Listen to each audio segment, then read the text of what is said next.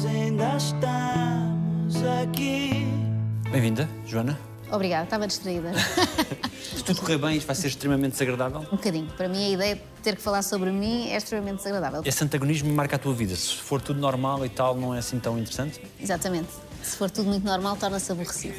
Eu de vez em quando gosto de trazer aqui pessoas que podiam perfeitamente substituir-me, sei lá, num dia em que eu não possa vir, por serem extremamente desagradáveis sem qualquer esforço. Joana Marques, estou como sou no alta definição. Gosto de ervilhas com ovos calfados, de queijo. Não gosto de café, de cerveja. Não gosto de vinho. Portanto, não dá nem para combinarem cafés comigo, nem para irmos beber um copo.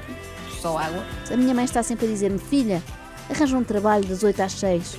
E eu, mãe, quem me dera, porque o meu começa às 7 e é horrível. Aqueles 10 minutos na Renascença exigem o quê de ti?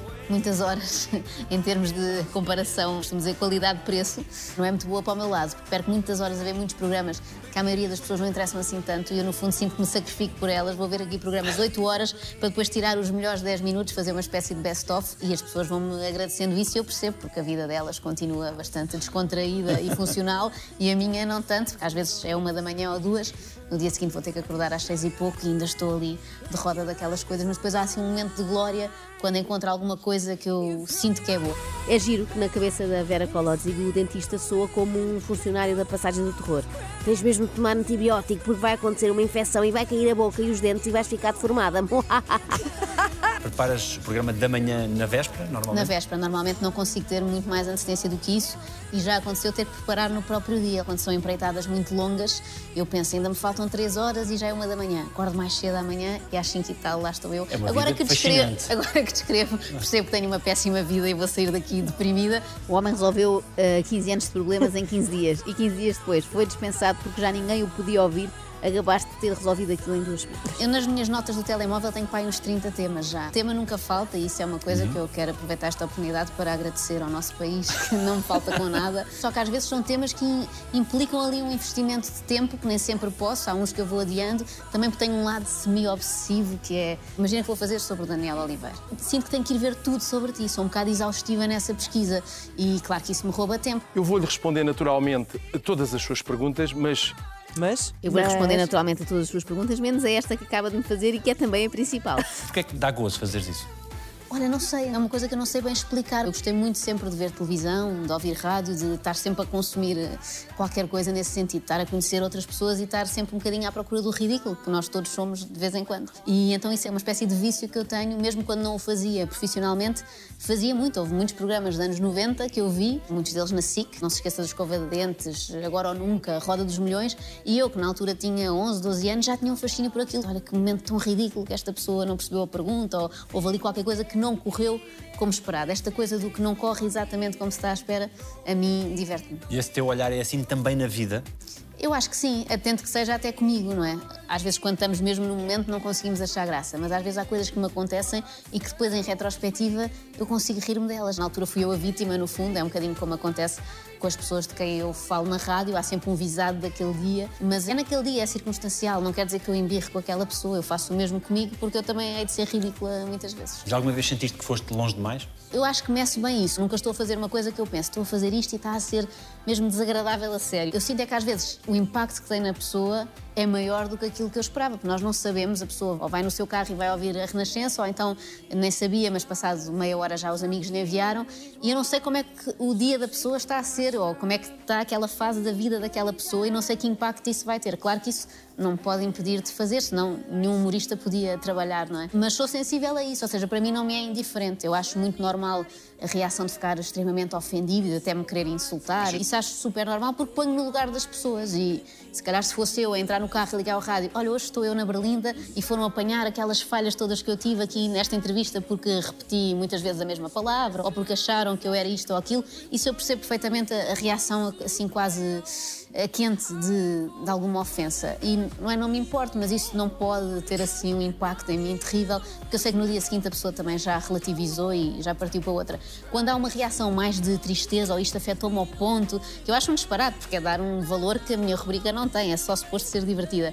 Mas soube de alguns casos em que isso aconteceu, que a pessoa ficou mesmo afetada isso não é a minha intenção, nem fico nada contente que isso aconteça. Eu adorava que toda a gente recebesse a coisa como ela é, a meu ver, que é inofensiva, foi para rir, hoje fui eu, amanhã será outro, depois da manhã será ela própria ridícula, porque todos somos. O youtuber Sarcásio encomendou o jantar e apanhou o Sr. Ragido da Uber Eats a comer a sua comida. É um caso sério. É um caso de polícia. E há alguém ou algum tipo de pessoa que te dê mais gozo trabalhar sobre? Sim, eu já percebi que há um tipo de pessoa que me atrai muito, que são as pessoas muito convencidas, muito egocêntricas, às vezes muito autoconfiantes, simplesmente. Se calhar é por serem um bocado diferentes de mim que eu tenho este fascínio. São pessoas que dizem coisas sobre elas próprias que eu penso, dá-me vergonha, não era capaz de chegar aqui e dizer que eu faço tudo bem e sou ótima. Para mim, isso causa-me assim um constrangimento, porque acho que ficam sem filtro, não é? Uma pessoa que se adora e que exprime isso, por um lado deve ser ótimo, tenho inveja, mas torna-se muito divertido para quem está a ver. Pessoas que falam de si como se não tivessem defeitos. Eu tenho um absoluto fascínio por pessoas com níveis estratosféricos de autoconfiança. Eu fico sempre espantada quando vejo. É um misto de vergonha alheia e de inveja. Que reações mais te surpreenderam dos visados? Pela positiva. Pois, a mim surpreendem-me bastante as positivas, é isso, como não são assim tão comuns. Há muito aquela coisa de só ignorar, que para mim está bom também, porque eu não faço questão de ter que conversar com o visado, percebo que é desconfortável para ambos, mas de vez em quando recebo mensagens ou encontro alguém que lida muito bem. Olha, em tempos recebi um telefonema à tarde, um número que eu não conhecia, olha, vou atender. Normalmente não atendo, mas seja o que Deus quiser. E era o Manuel Luís Gosta, e estava a reagir muito bem a uma coisa que eu tinha feito nessa manhã sobre ele. Há anos que eu vejo todos os programas do Gosta. Sobretudo desde que ele deixou de fazer doces sem açúcar, que eu sou contra isso, não é? Se é para ser doce, é para ser doce. João Baião também sempre a reagir, obviamente, muito bem. Há muita gente, há muitos exemplos. Eu acho que até as pessoas que estão mais habituadas a estar em público, não é? Que já estão há muitos anos, lidam melhor, a maioria, do que pessoas que se calhar têm uma fama mais recente ou uma fama mais das redes sociais, uma coisa se calhar que elas consideram que está mais eh, circunscrita e de repente ficam espantadas de agora estou na rádio para toda a gente ouvir. Eu acho que essas tendem a reagir um bocado pior ou a querer pôr processos em tribunal muito mais do que grandes estrelas que estão habituadíssimas. Ser eu naquele dia ou outra pessoa no dia seguinte a falar delas, está ok? Não percebo, sinceramente, pessoas que vêm voluntariamente a uma festa destas. A não ser a Carolina Deslandes. Uma pessoa, quando tem três filhos em casa, faz tudo para sair, não é, Carolina? Gosto de jantar fora. Normalmente já programei os sítios onde vou jantar na próxima semana e na outra e na outra. Gosto do couvert nos restaurantes. Dá logo para ver se vai ser bom ou não. Se vier aquele pão embalado em plástico, vai ser péssimo. Não gosto daquele cheiro dos cigarros eletrónicos que agora estão na moda e que cheiram muito mal. Agora é a altura em que vamos pôr a música para chorar. Ah, tá Portanto, já está, em, já está em fundo a música para chorar. O que é que é mais difícil naquilo que fazes? Música para chorar dá-me logo vontade de rir. Não sinto assim muita dificuldade. Sinto a dificuldade com o tempo. que Há coisas a mais, eu não consigo absorver todas. Não é? O dia tem 24 horas e eu sinto que queria ver tudo, saber tudo e não dá. Às vezes há assim uma coisa, por causa daquela sensação que se tem quando não vou ter tempo de vida para ler os livros todos que queria ler ou os filmes que queria ver. Eu tenho isso com coisas menores, não é? Não tão interessantes. Tipo não... quê? Tipo, não vou ver todos os programas da tarde, não vou ver todos os reality shows, não vou ouvir todos os podcasts. Eu tinha muita vontade de ouvir tudo e de estar à procura sempre da próxima coisa que vai poder fazer rir. E tenho igual com coisas mais sérias, como os meus filhos, por exemplo. Tenho assim uma sensação de querer agarrar mais a vida para não passar tão rápido. Não estou 100% com os meus filhos, obviamente, porque tenho que trabalhar. Não estou 100% na rádio, porque às vezes saio da rádio a correr para ir para o programa da SIC e não estou 100% na SIC porque não sei o quê. E então, às vezes sinto que não estou inteira em lado nenhum, porque estou sempre num sítio já a pensar no que vem a seguir. Isso faz com que dure umas quantas horas por dia? muito menos do que devia. E já perdi a esperança de crescer, não é? E agora é que não cresço mesmo, que isto deve fazer mesmo mal. Eu deito-me ali entre a meia-noite e a uma e acordo às seis. Não devia. Sempre que há o ano novo e resoluções de ano novo, digo sempre vou dormir mais. Nunca aconteceu. E depois, quando duas crianças em casa, é difícil. Tenho que fazer aqui um agradecimento ao Daniel, que, como pai, de ficar lá naquela tarefa muito difícil de adormecer crianças. Ele tem muito mais paciência do que eu e faz essa fase, tem que ficar lá deitado a fazer de morto quase, porque eles só adormecem se tiver lá alguém de mão dada e tal. E então isso ajuda muito, mas é de facto difícil, porque há aquela fase entre ir buscá-los à escola e eles estarem finalmente a dormirem, que obviamente não dá para fazer mais nada e às vezes tenho coisas aqui a marinar, ainda vou ter que ir escrever sobre não sei quem, mas naquele período não dá. Ainda vais ver os teus filhos a dormir para te acalmar? É uma das coisas que eu mais gosto, porque ali parecem uns anjinhos, não é? E esqueço como me enervei com eles durante o dia, quando enfiaram as mãos em tomadas e coisas assim que eles querem sempre fazer, aquela atração pelo abismo. Tenho uma grande coleção de fotografias dos meus filhos a dormir, que dormem mesmo com um ar mesmo despreocupado, não é? Eu acho que os adultos dormem mais com um ar cansado, estafado, estourado, mas as crianças é assim com uma paz. E dormem em posições estranhíssimas, às vezes, que se eu dormisse assim acordava partida ao meio, e assim com uns com o rabo para cima, como se estivessem a rezar, assim de lado. E gosto muito de ver todas as noites antes de dormir, vou lá vê-los e dá-me assim um, um quentinho. Tu não sais, vai acabar. O que é que é essencial garantir na educação deles? Isso não é nada fácil. Que não tenham receio nenhum de serem aquilo que são. Ou seja, eu, eu não senti muito isso, mas eu sinto agora, vendo em retrospectiva, que era um bocadinho diferente do resto. É quase uma velhinha que estava na quarta classe. Gostava imenso já de escrever e de ler, e os outros miúdos não gostavam tanto. Eu não senti muito essa desadequação, acho que também tive sorte com os amigos que fui fazendo, mas nem sempre é assim. E vemos com outras crianças e isso preocupa-me um bocado se eles se sentirem muito diferentes, seja pelo que for, que os outros não os adotem como parte do grupo, e acho que isso é, é muito desagradável para qualquer criança ou adolescente. Imagina, há dias o meu filho disse-me que queria ser estilista de cabelos. E eu, o quê? Ele, hairstylist, que é a coisa mais inesperada para mim, uma pessoa que nem se maquilha, a não ser quando é preciso e que não tem grandes vestidos, ele adora moda e cabelos e maquilhagem, não sei o quê.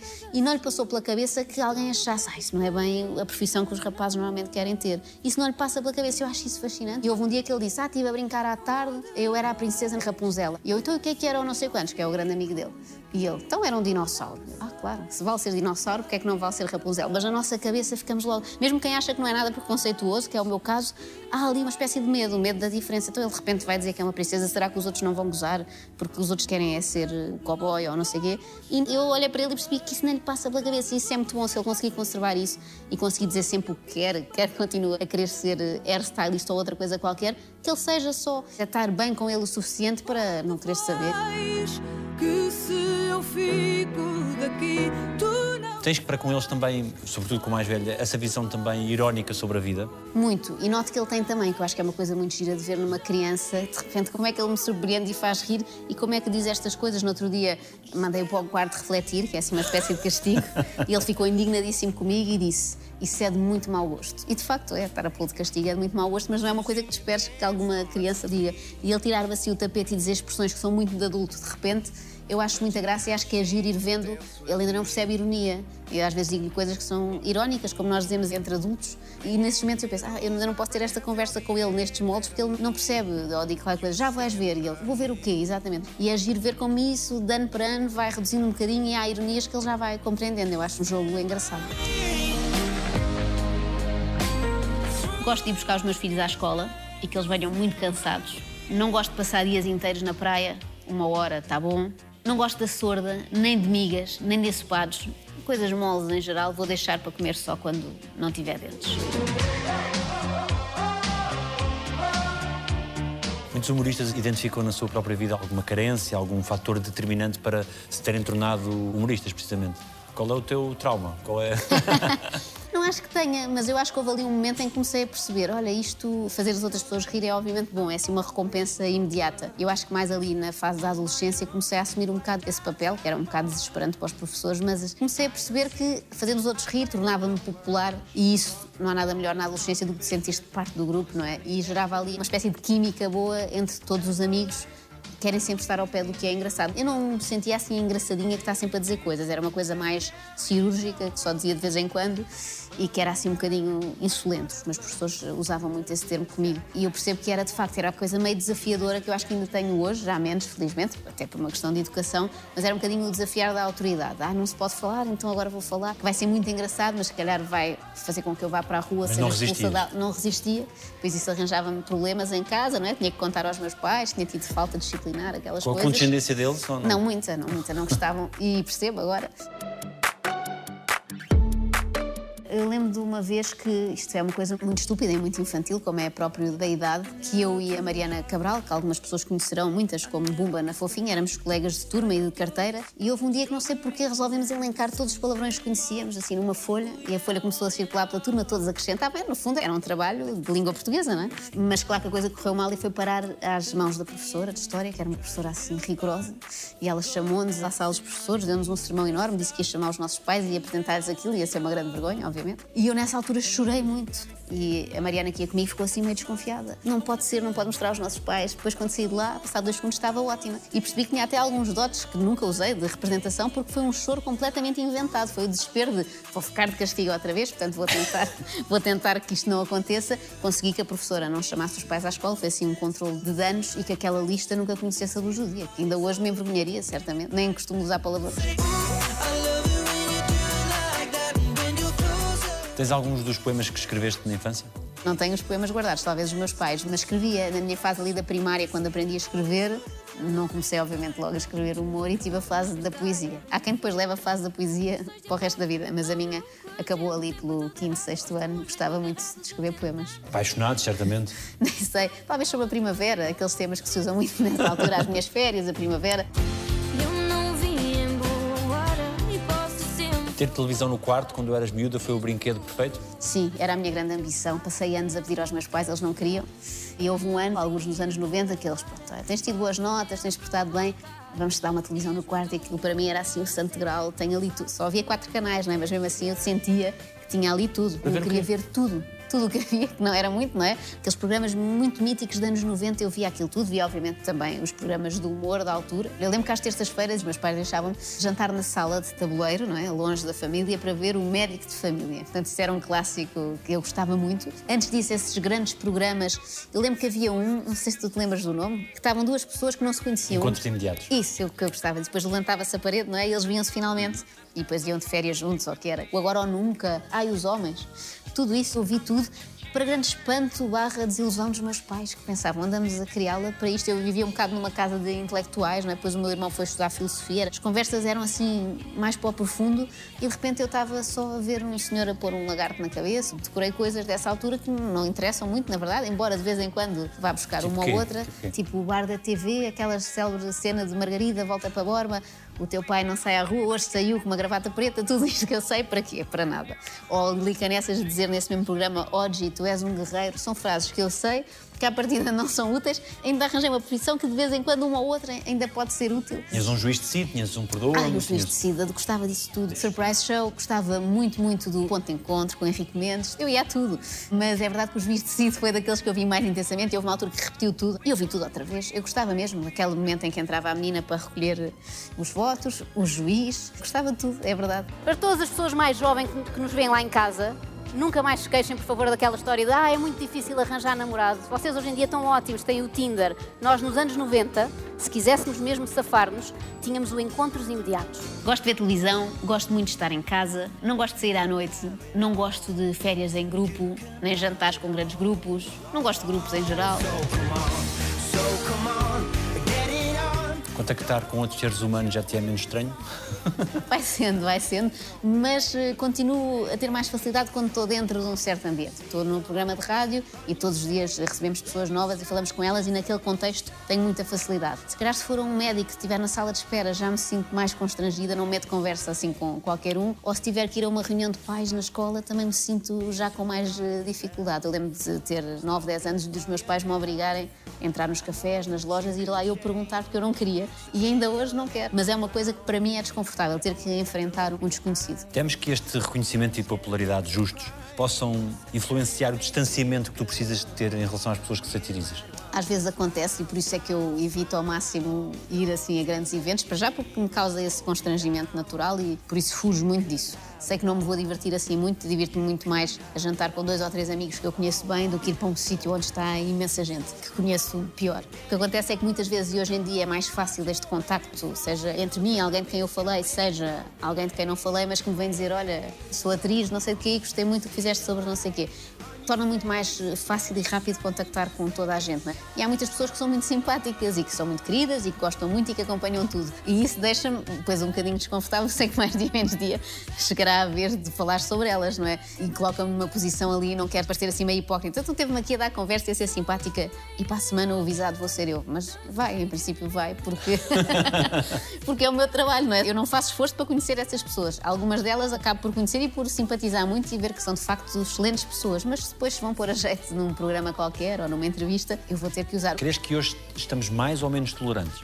Eu acho que caminhamos por uma certa intolerância maior até do que tínhamos há uns anos e às vezes até fazemos esse exercício mesmo quando estamos na SIC a preparar o programa de domingo. Às vezes vamos relembrar uh, sketches antigos dos Gato Fedorento e há sketches não são uma coisa assim tão antiga que nós revemos e pensamos isto hoje em dia era impossível, eram cancelados na hora. Às vezes também há aqueles humoristas que fazem a conversa do já não se pode dizer nada. Eu acho que ainda se pode dizer tudo. Obviamente também tens a resposta muito mais rápida e imediata, então com as redes sociais a coisa cresce muito rápido e por isso tens uma resposta às vezes muito forte a coisas que não tinham assim tanta importância. Tens mensagens de ódio? tenho imensas, é o que eu tenho mais. Em certos temas, mais do que noutros. Futebol? Futebol, claro, sem dúvida. Agora, já descobri que não há nenhum tema que seja absolutamente inofensivo para toda a gente. Uma vez falei de restaurantes restaurantes que servem comida em tábuas em vez de serem pratos. Já estás a rir, não é? Mas de facto ligou uma senhora para a rádio muito indignada, que estava a gozar com o restaurante dela porque ela serve comida em tábuas. Não era nada de pessoal. Mas, portanto, aí percebi que não vale a pena estar à procura de uma coisa inofensiva porque isso não existe. E seres mulher suscita algum tipo de comentários De vez em quando, felizmente acho que cada vez menos, mas às vezes há aquela, ah, devia era não ter saído da cozinha ou devia estar a cozer meias. É má ideia, porque não sei fazer bem nem uma coisa nem outra, portanto é melhor manter-me aqui. Somos sempre uma grande família, é como nós aqui. Tem alguma razão de ser, porque somos altamente disfuncionais, como todas as, as famílias. Se houvesse uma Joana Marques para a Joana Marques, tu identificas os pontos que seriam satirizáveis? Ah, sem dúvida, mas não posso dizer porque senão as pessoas descobrem. É no fundo o que toda a gente anda a fazer. Eu acho que as pessoas têm perfeita noção, talvez não todas, mas muitas, de quais são os seus pontos fracos e normalmente não os dizem porque pensam, nestes anos todos ainda ninguém notou, pode ser que continue assim. Mas eu não tenho, obviamente, problema e até uso isso muitas vezes satirizando na mim própria, por exemplo, na minha hipocondria, eu falo muito disso, como acho sempre que estou a poucos dias de ficar muito doente com gravidade e morrer, e digo isto assim a brincar, mas vem de uma ansiedade a sério, ou seja, eu acho de facto isso, mas o meu exercício é brincar com isso e dizer às pessoas, todas riem, e quando elas riem eu penso, pois é, isto não faz sentido, no fundo eu estou a procurar essa validação, não é? No fundo quero que elas me digam que vai correr tudo bem, portanto eu diria que se calhar uma das minhas falhas mais fáceis de apontar é esta ansiedade, hipocondria e achar sempre que vai acontecer o pior possível. E isso faz-te ter um instinto protetor maior, de ter mais receios no teu dia a dia?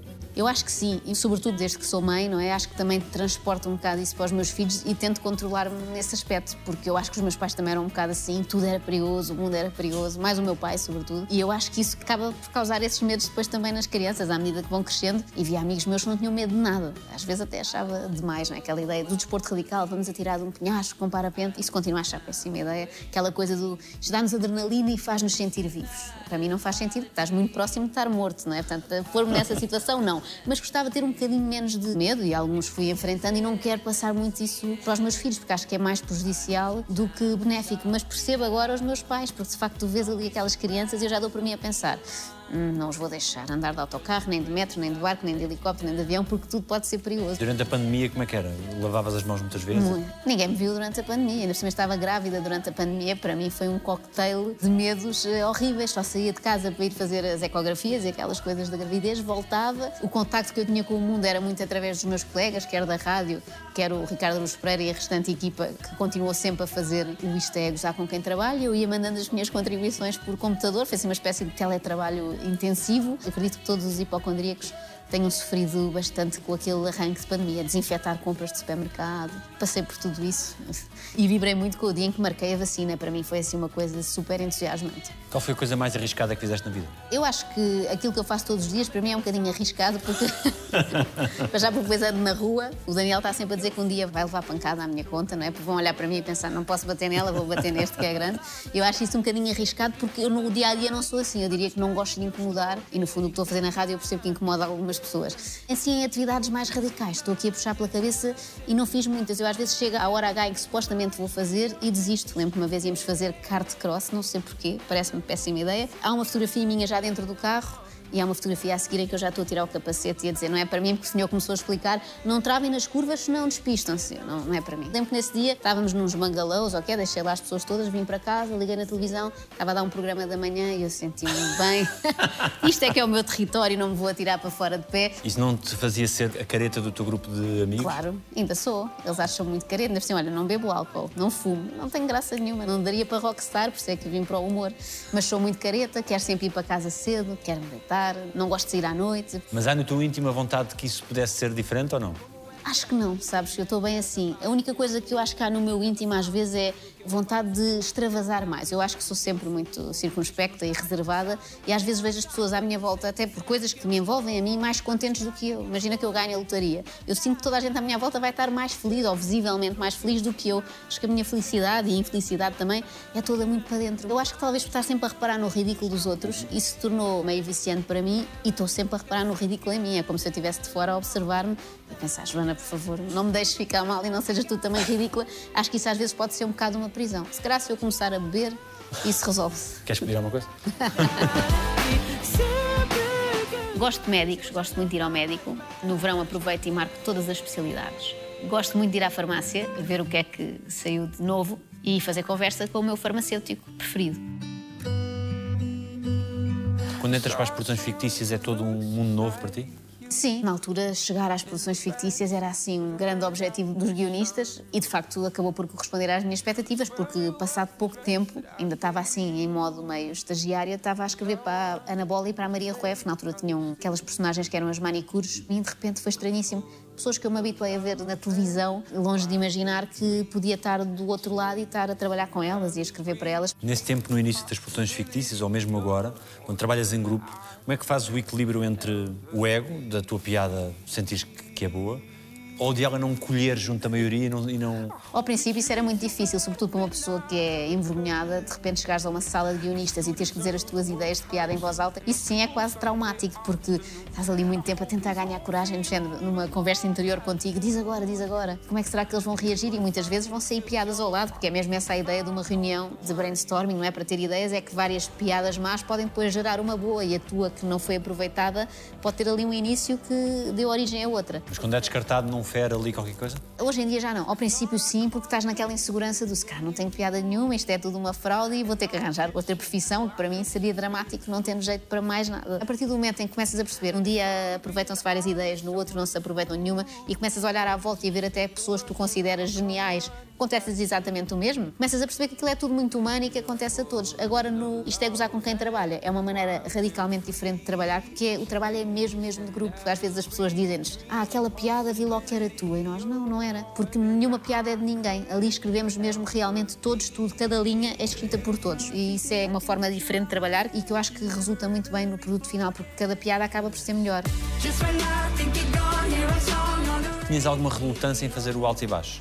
Ao início sim, porque ainda estava naquela fase em que achava que nunca ia precisar de aparecer, não é? de dar a cara e podia continuar assim na minha sala, assim meio de fato treino, só a escrever. Mas na altura fui meio forçada, não é? estávamos num canal com muito pouco budget, não dava para chamar uns apresentadores a sério e tivemos que ser nós. E era só para quatro semanas, mas a coisa acabou por correr bem, ter assim, bastante feedback de quem via e nós continuámos para aí por quatro anos. Olá, sejam bem-vindos ao primeiro Altos e Baixos de 2013, o ano do azar. Quando trabalhas com o Daniel, quem é que tem mais ascendente sobre quem? Eu acho que sou mais chata do que ele, portanto, às vezes ele acaba por desistir porque pensa isto é uma batalha perdida e vou. é mais pacífico, eu costumo dizer que ele é mais boa pessoa do que eu, portanto, eu acho que acaba por ter mais ascendente. Ele é o caos e tu a ordem? São os dois o caos, os dois a ordem? Eu sou mais o caos e ele é mais a ordem. Pelo menos no que toca a pagar impostos, essas coisas, ainda bem, senão já tinha ido presa.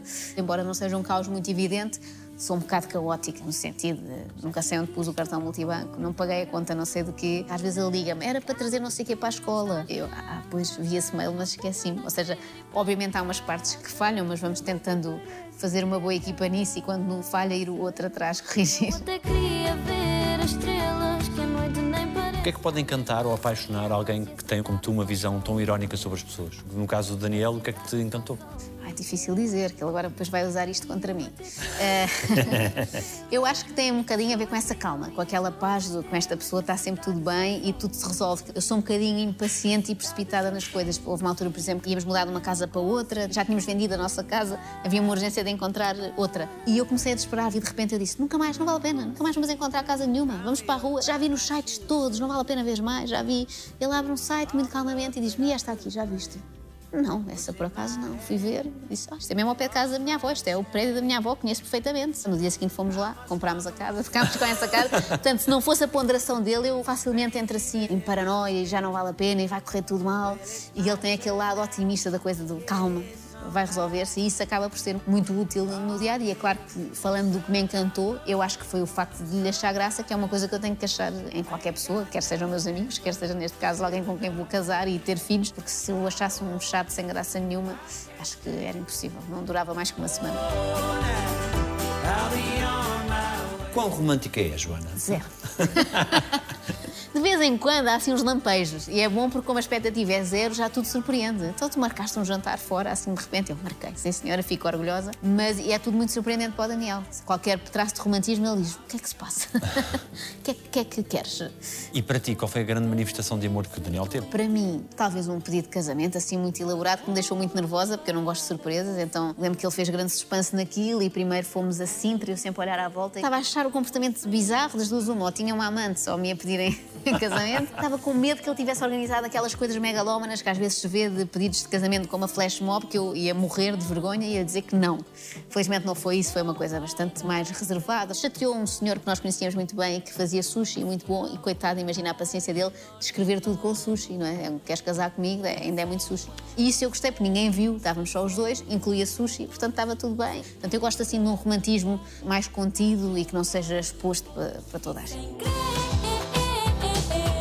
Os nascimentos do Xavier e do Nicolau tiveram algum momento de humor ou foi só emoção? Tiveram bastantes momentos de humor, porque tudo aquilo é bizarro, de repente, não é? Para já, quando nasceu o Xavier, demorou bastante tempo até o Daniel aparecer. Ele supostamente podia assistir ao parto e ele nunca mais aparecia. Já tinha levado a epidural, tudo. Eu assim, será que ele desistiu? Não vem? Teve medo à última hora até que ele aparece num fato super apertado. Parecia que a qualquer momento ia explodir aqueles fatos do bloco cirúrgico. E depois, a seguir, contou-me que teve quase para não entrar, porque não havia fatos para o tamanho dele. E depois, no fim, quando já estava ali completamente enxoriçado, disseram-lhe tem que pôr também aquelas capinhas nos sapatos. E ele disse: Olha, desculpe, mas eu não me consigo dobrar, senão o fato vai explodir. Então acabou com o que normalmente é aquela pessoa mais importante no bloco, não é? A pôr-lhe aqueles pezinhos de plástico nos pés. É? Estava com medo, de repente torno-me uma pessoa só super sensível quando nascem os filhos, que às vezes há aquelas pessoas que transformam e que choram por tudo e por nada, mas não, felizmente fiquei na mesma. Claro que há aqueles primeiros dias de muita tensão, não é? Ver se o bebê respira, aquelas coisas que no momento são um bocado estressantes, não é? Porque de repente tem momentos de agora podem ir, levem-no para casa. Ah, não quero, a enfermeira não vem também. No Nicolau, bocadinho mais estressante também, porque teve uns dias que teve que ir ficar na incubadora e tal, e isso é sempre um stress, não sabermos bem o que se passa, não estar tudo bem, mas depois felizmente ficou tudo bem e depois rimos muito com a reação do Xavier em casa à chegada do irmão. Eu acho que todos os pais têm muita expectativa desse momento. Olhou com ar desconfiado, assustou-se muito quando ele chorou a primeira vez, porque eu acho que ele pensava que era um boneco sem som. E ao fim de uns dias, apesar de gostar muito e querer tocar e dar beijinhos, olha mãe, está bom, agora podes pôr de volta na barriga. Eu achei uma proposta muito interessante, mas não dá, não dá, já não, já não dá para voltar de onde veio. Simples assim. Arrependes de quem enquanto mãe? Talvez de não ter sido mãe um bocadinho mais cedo. Fui mãe a primeira vez aos 30 e eu achava sempre que ia ser uma coisa muito avassaladora, e é, mas muito mais no mau sentido de a minha vida vai mudar drasticamente e vou deixar de conseguir fazer as coisas que faço agora. E, então acho que fui adiando um bocadinho. E depois percebi que afinal era ótimo, ou seja, eu só via o lado de responsabilidade e preocupação que existe, mas não via o lado divertido que há. Tens sempre uma companhia às vezes muito intensa, não é? E eles trazem sempre coisas novas. Todos os dias vêm da escola a contar eh, coisas diferentes, a saber palavras diferentes, e é muito giro assistir a alguém que está a viver tudo pela primeira vez. É como se nós vivêssemos também.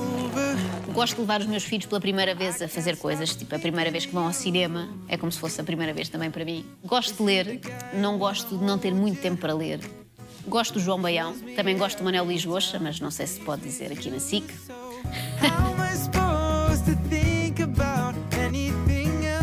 Quais são as tuas memórias mais felizes de infância?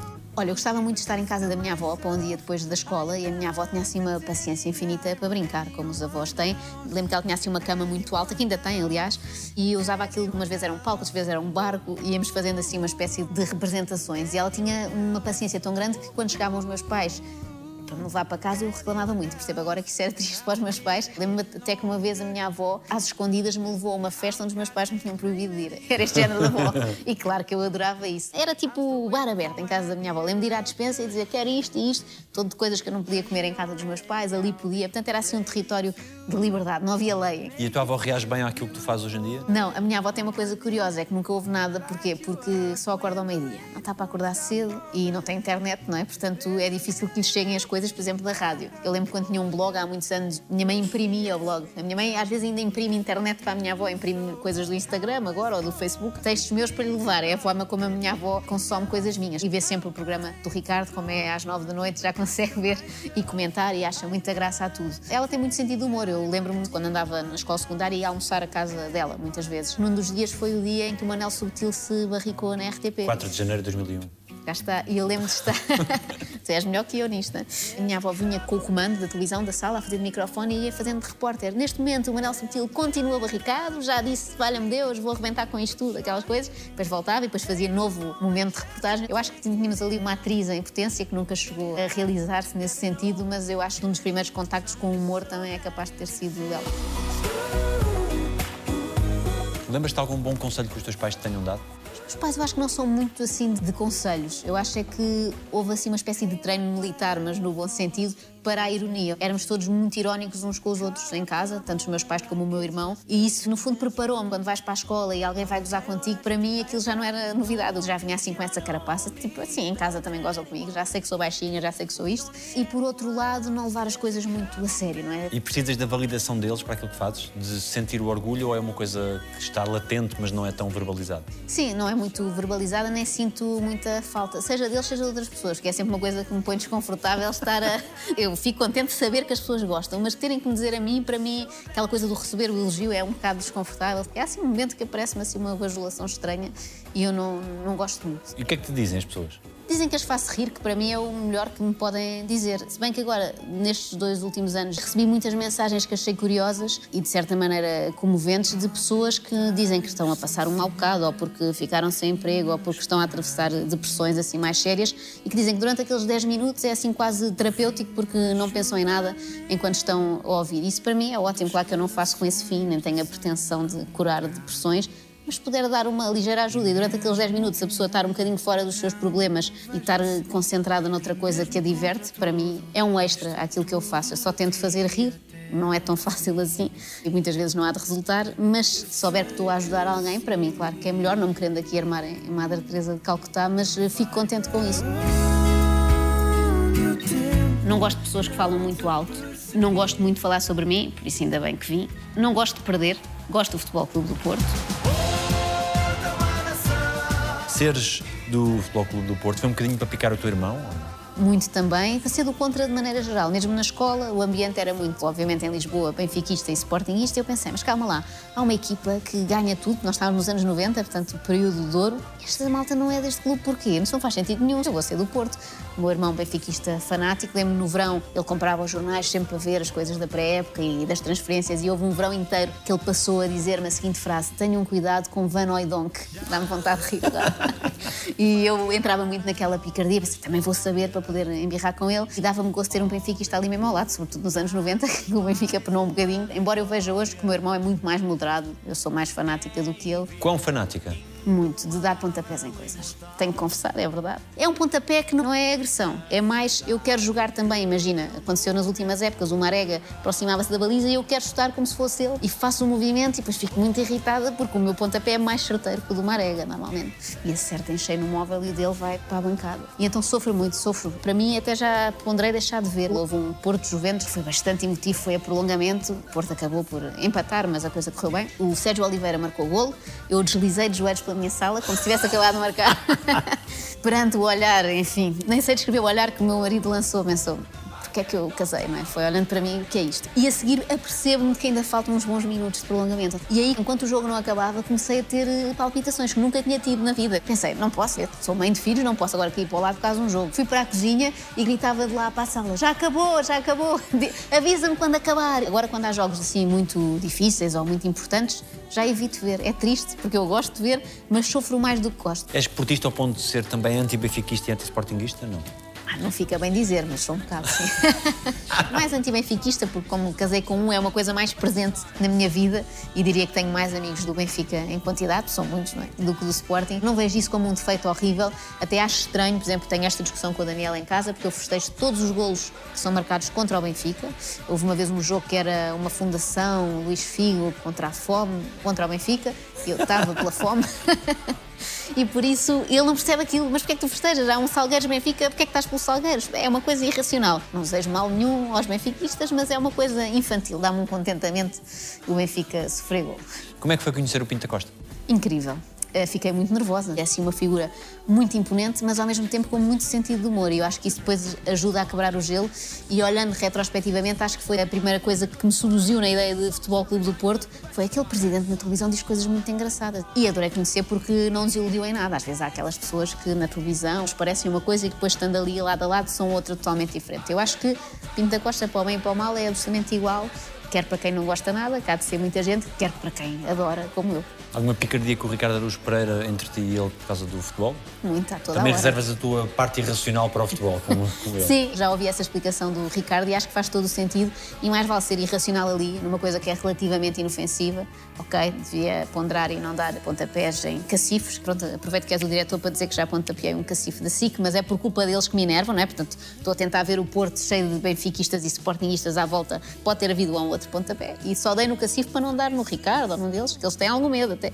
E eu acho que é muito melhor ter esse lado irracional aí, porque há pessoas que têm esse lado irracional no trânsito, ou com os filhos, ou com a mulher. Isto seria muito pior e realmente grave. É uma irracionalidade soft que nos leva a levar muito a sério aquele jogo como se fosse vida ou morte e estar com as tais palpitações. Quando depois viste de fora, calma, não era razão para tanto, era só um jogo.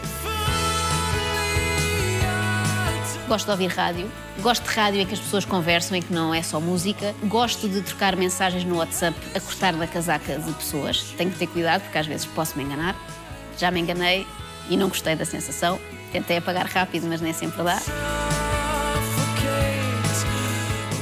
Quando é que te permites ou te obrigas a não ser humorista? Se é que acontece. Acho que sim, acontece. Ou seja, eu acho também muito irritante aquelas pessoas que estão sempre em esforço para serem engraçadas. Se eu for jantar com um grupo de amigos, eu nunca sou a pessoa engraçada da mesa. Há sempre outra que é o mais engraçado e aquele para quem todas as atenções se viram e eu não sinto muita necessidade de, de ser humorista ali. Ali estou fora do meu trabalho, não quer dizer que de repente seja carrancuda, mas sou o que tiver que ser naquela altura. É uma coisa natural. Já ri, já brinquei, agora vou estar aqui noutro papel de pessoa normal a conversar sobre coisas, algumas uh, sérias. O que é que te emociona? Olha, emocionam-me os meus filhos. Eu sei que isto é uma resposta um bocado clichê, mas, mas é verdade, porque dizem coisas assim que uma pessoa não, não está à espera. É tudo mais à flor da pele, não é? As emoções dos miúdos não são tão contidas e filtradas como são as dos adultos. E talvez a minha avó. Eu sei que algum dia, eventualmente, irá desaparecer. Costumo dizer que até prova em contrário ela é eterna. Eu sei que virá a prova em contrário, mas até lá eu vou-me divertindo e às vezes emociona-me essa ideia do isto não vai durar sempre, mas ao mesmo tempo uma ideia de sorte já durou muito. Me lembro que fiz uma grande festa para ela quando fez 90, investi muito, se cá não tinha investido tanto, se soubesse quem ia fazer dos 100.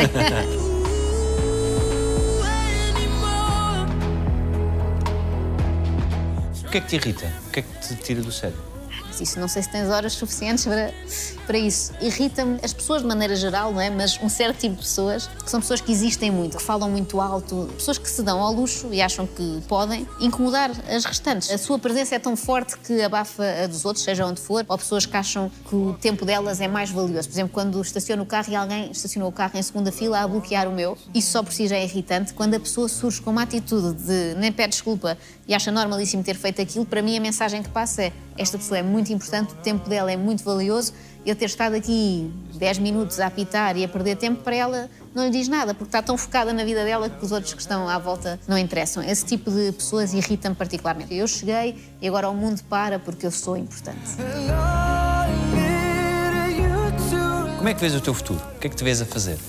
Olha, nunca fiz muito esse exercício porque, sei lá, há 10 anos também não vi este futuro de agora, porque fui fazendo. E isso tem resultado bem, porque na altura que eu pensava, fazer rádio de manhã deve ser giro, mas não tinha nenhum plano de chegar lá, nem houve. Calhou, de repente convidaram-me na altura para a Antena 3 para fazer um programa que é precisamente de manhã. Da mesma maneira que eu, se calhar, pensei, quase em sonhos, olha, deve ser giro trabalhar com o Ricardo Araújo Pereira. E um dia o telefone toca e é ele. Portanto, eu considero que tenho tido sorte sem planear. Portanto, vou manter esta tática de não planear nada. Joana Marques!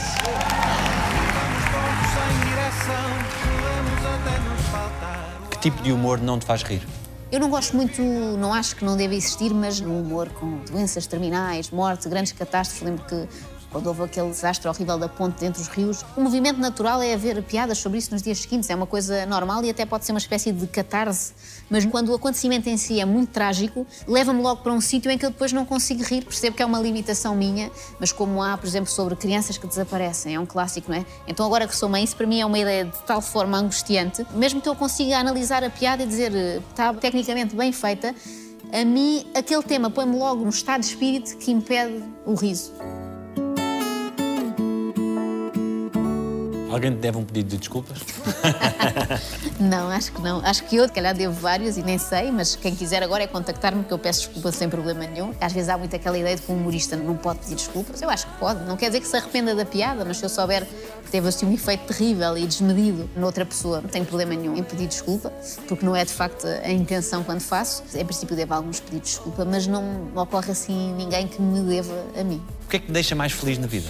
Eu acho que é rir, não é? Aqui devia falar dos meus filhos, que ficava bem. Eu acho que rir é uma coisa que é difícil de explicar o efeito que faz. Eu estranho muito pessoas que não riem, aquelas pessoas que são tão sérias que nunca riem ou que não entendem a ironia, parece que não estão abertas a isso. Para mim é estranhíssimo. Eu gosto muito de rir e, obviamente, o meu dia a dia vive muito da tentativa de fazer outras pessoas rir, mas eu gosto muito é que me façam rir a mim e também acontece muitas vezes. Acho que não tenho um riso muito difícil. Acho que são momentos de pura felicidade enquanto estás a rir, mesmo depois tenhas problemas para, para resolver. O que é que dizem os teus olhos? Cá está. Eu acho que dizem para já que acordo muito cedo e que me deito muito tarde, portanto, has de reparar que estão sempre assim meio fechadas. Uh, mas há uma coisa que a minha avó dizia sempre e que eu acho que ela tem razão. Ela dizia desde muito pequenina que eu tinha um olhar trocista, mesmo antes de eu saber o que, é que era isso de trocista. E de facto eu tenho um bocadinho olhar de quem está a fazer troça e isso trouxe-me alguns dissabores que sinto que é um olhar assim um bocado transparente, não é? As pessoas olham para mim e já percebem o que é que eu estou a pensar isso às vezes denuncia-me. Mas pronto, eu espero que também diga que isto não é um olhar maléfico, não tem, não tem maldade. Eu gosto é de me rir, que as pessoas possam rir também comigo, obviamente que às vezes há um alvo que não gosta assim tanto, mas não é com, com má intenção. Eu estou é muito fascinada com tudo o que acontece à volta e com as coisas que o, que o mundo me vai oferecendo e estou sempre à espera de ver mais, a tal questão de querer ver tudo e, portanto, vou dormindo cada vez menos para ter tempo de ver tudo. Obrigado. Obrigada. Agora é aquela parte que dizes feito, não é? Feito, e as sim, pessoas respiram finalmente.